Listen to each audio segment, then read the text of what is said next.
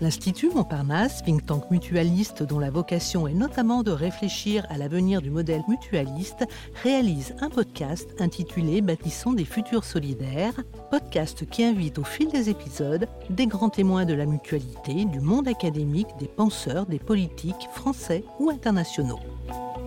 L'Institut Montparnasse et Sciences Po Grenoble UGA ont organisé une rencontre à destination des étudiants autour de l'économie sociale et solidaire, perçue comme un acteur majeur des transitions. Dans un contexte de crise multiple, démocratique, politique, économique, écologique, quel rôle joue ou peut jouer l'économie sociale et solidaire? Comment ces organisations diverses peuvent-elles relever les défis du présent et de l'avenir? Pour répondre à cette question, la parole a été donnée à différents acteurs de l'économie sociale et solidaire du bassin grenoblois.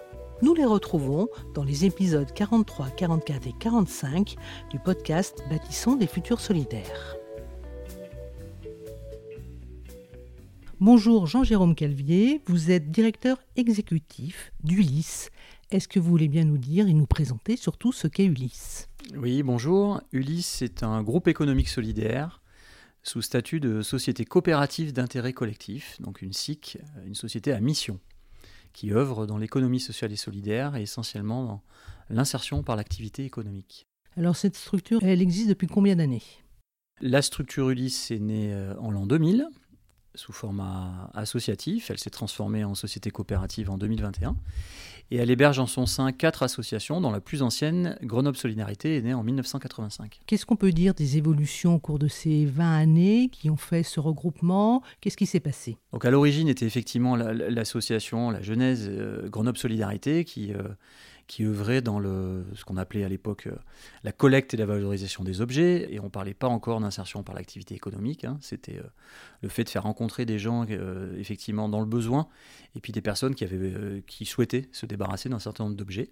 Donc tout ça dans les années 80, ça s'est structuré autour d'associations qui ensuite ont été conventionnées comme étant des structures d'insertion par le travail, par l'activité économique conventionnement dont a bénéficié Grenoble Solidarité. Et ensuite, on, donc le groupe, qui à l'époque n'était pas constitué, mais il s'est étoffé de deux autres structures qui en fait ont suivi l'évolution euh, de la montée en compétences des salariés en parcours. C'est-à-dire que sur les ateliers chantiers d'insertion, les personnes étaient encadrées par le, propre personnel euh, au niveau encadrement technique et euh, chargé d'insertion. Et lorsqu'elles devenaient de plus en plus autonomes par rapport à l'emploi, l'idée a été de les mettre à disposition d'entreprises dans le secteur marchand ou non marchand. Et c'est là que sont nés euh, Ulysse Service, association intermédiaire, en 1990, et Ulysse Intérim, entreprise de travail temporaire d'insertion, en 1995. Les évolutions euh, suivantes ont plus porté, je dirais, sur les, activités économiques, avec en 2010 la naissance d'un service qui s'appelle Soleni, euh, qui fait de l'accompagnement à la maîtrise de l'énergie pour des familles en précarité énergétique et qui a préfiguré la naissance de la quatrième association, Ulysse Énergie, entreprise d'insertion, qui est née en 2014. Et donc, qui a quelle spécificité? C'est toujours bon de le rappeler. Donc la, spécificité du, euh, du, groupe, effectivement, c'est euh, l'aspect coopératif, l'aspect euh, insertion. Et la mission aujourd'hui propre du LIS, c'est de favoriser l'inclusion sociale dans un souci d'adaptation territoriale au changement climatique. Alors, si vous voulez bien, Jean-Jérôme, encore quelques chiffres pour qu'on ait un tableau un peu complet de votre situation. Donc les chiffres clés pour l'année 2022, ce sont 318 euh, personnes, euh, femmes et hommes, que l'on a salariés sur euh, les quatre associations. Ça représente une centaine d'équivalents temps plein pour gérer, administrer, encadrer, accompagner tous ces publics-là. Nous sommes 40 salariés permanents sur le groupe et les quatre associations. Le groupe regroupant en fait les fonctions support, côté administratif, RH, comptabilité, paye, communication. Le groupe a un budget annuel de 5,8 millions d'euros, dont 3,4 millions d'euros de chiffre d'affaires. Donc le reste, ce sont des aides? Le reste, ce sont les fameuses aides au poste euh, mhm. conventionnées par l'État, Grenoble-Alpes Métropole, le département de l'Isère, voilà, qui sont les principaux financeurs de nos activités d'inclusion.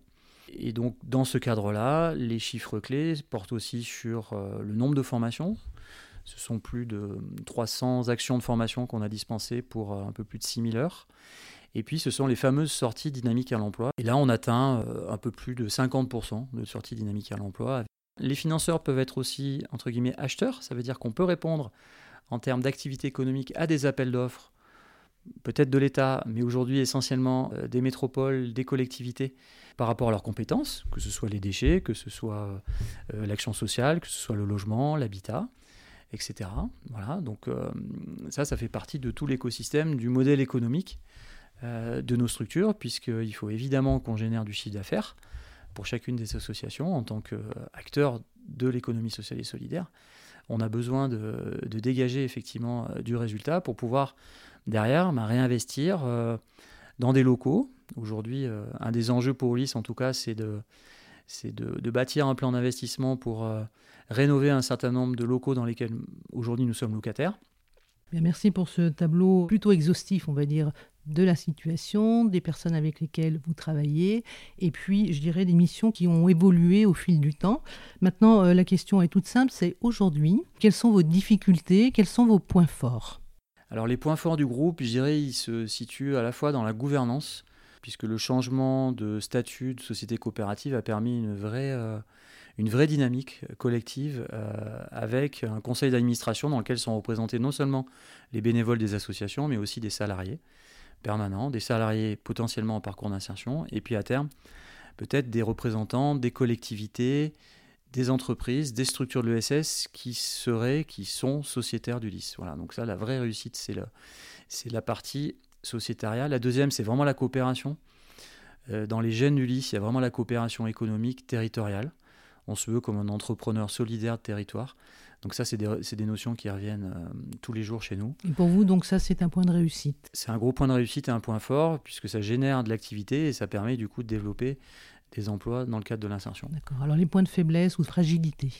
Les points de fragilité, ils se situent dans, je dirais, la conjoncture économique, ce qui peut paraître un peu incroyable, mais on n'est pas très loin du plein emploi pardon, sur la métropole de Grenoble, avec euh, exactement 5,8% de chômage sur le, sur le territoire. Ce qui fait que même nous, structure d'insertion, on a parfois des difficultés de recrutement pour euh, bah, répondre en fait euh, aux demandes, soit de nos clients sur les activités de mise à disposition, soit nous-mêmes de, de, prestations de services. Donc, Comment vous l'expliquez, Jean-Jérôme? Parce que, je veux dire, la, fragilité, elle est bien là. Comment se fait-il qu'il y ait moins de candidats qu'il en faudrait c'est pas forcément un manque de personnes, c'est plutôt un manque des bons profils. Et notamment, euh, le constat qu'on partage avec les, collègues qui sont sur la partie accompagnement-recrutement, ce sont des difficultés de plus en plus en lien avec la langue, avec les difficultés par rapport au numérique, avec euh, un manque d'expérience professionnelle qui, vous allez me dire, sont assez classiques dans les publics, mais malgré tout, aujourd'hui, les clients sont peut-être un peu plus exigeants sur euh, notamment le savoir-faire et le savoir-être. On arrive à, sur les ateliers chantiers d'insertion, notamment sur toutes ces activités d'économie circulaire, de production, de conseil en maîtrise de l'énergie, à recruter des profils. Sur les parties intérim ou mises à disposition, c'est un peu plus délicat, parce que voilà, non seulement il y a le niveau d'exigence des clients, mais il y a aussi... Euh, peut-être des problématiques en amont d'un parcours d'insertion par l'économique que, je dirais, la collectivité, la société doit résoudre pour permettre à ces publics-là de, effectivement, de trouver une dynamique par rapport à l'emploi. Alors, autre point de fragilité concernant euh, l'activité du LIS, vous avez commencé à évoquer effectivement parfois la question du profil, du recrutement. Est-ce qu'il y en a d'autres? Alors il y, en, a d'autres d'un point de vue, euh, je dirais, économique. On se rend compte que les, activités que l'on développe, nous, et qu'on a défrichées il y a quelques décennies sur euh, l'économie circulaire, sur euh, la maîtrise de l'énergie, notamment maintenant dans le monde concurrentiel. Donc il faut qu'on arrive à trouver notre place et, et nos plus-values, en tout cas à montrer nos plus-values à nos clients et aux usagers. Euh, Pardon, la plus-value, Jean-Jérôme, c'est que vous faites du social, c'est-à-dire que vous, vous accompagnez ou vous permettez à des personnes de gagner en compétences et de s'insérer davantage dans le tissu social. Donc ça, c'est compliqué à faire savoir? C'est compliqué, c'est compliqué à faire savoir puisqu'on n'a pas forcément les moyens de communication des grands groupes euh, qui s'inscrivent dans ces, domaines-là de, RSE, qui peuvent parfois faire euh, voilà, de l'affichage ou, voilà, du, social washing, comme on dit en bon français.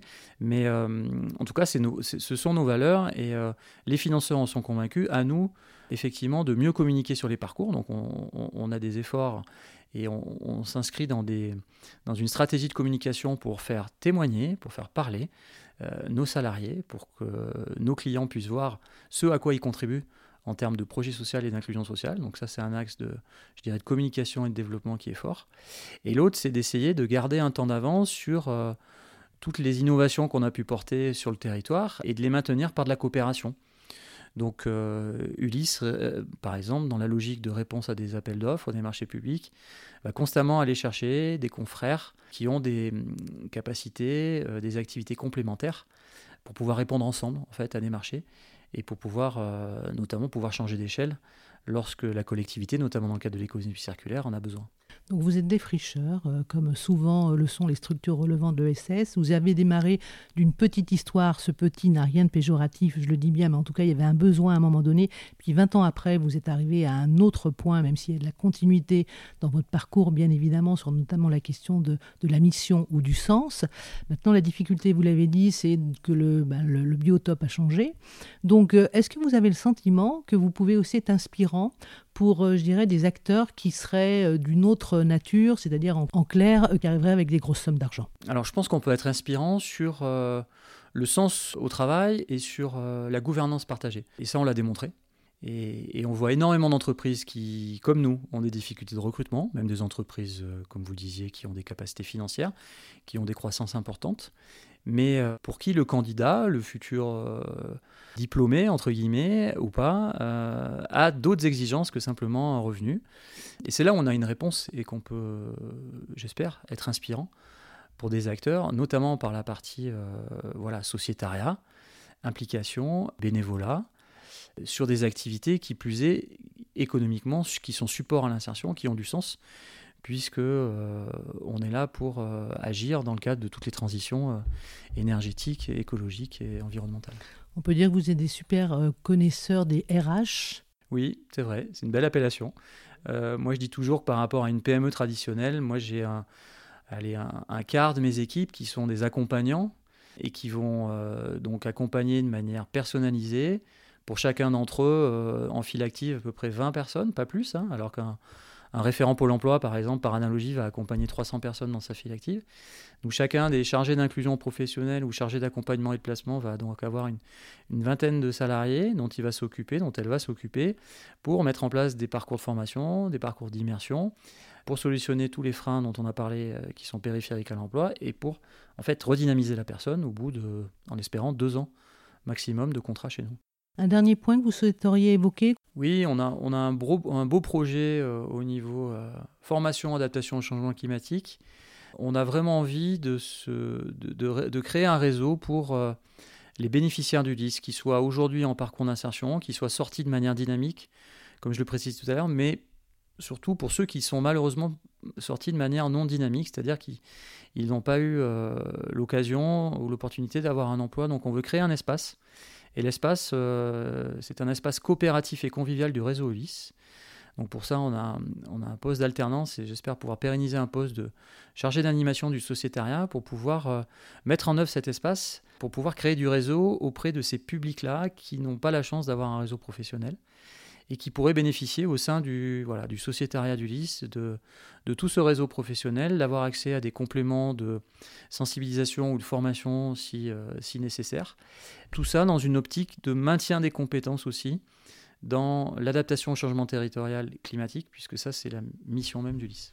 Très bien, je vous remercie infiniment. Jean-Jérôme Calvier, je rappelle que vous êtes directeur exécutif du LIS. Merci à vous.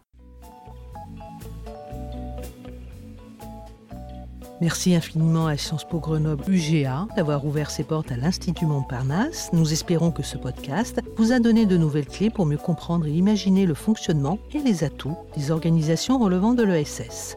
Ce podcast est à écouter et réécouter sur le site de l'Institut Montparnasse, sur celui de Podcasters Media, ainsi que sur toutes les plateformes.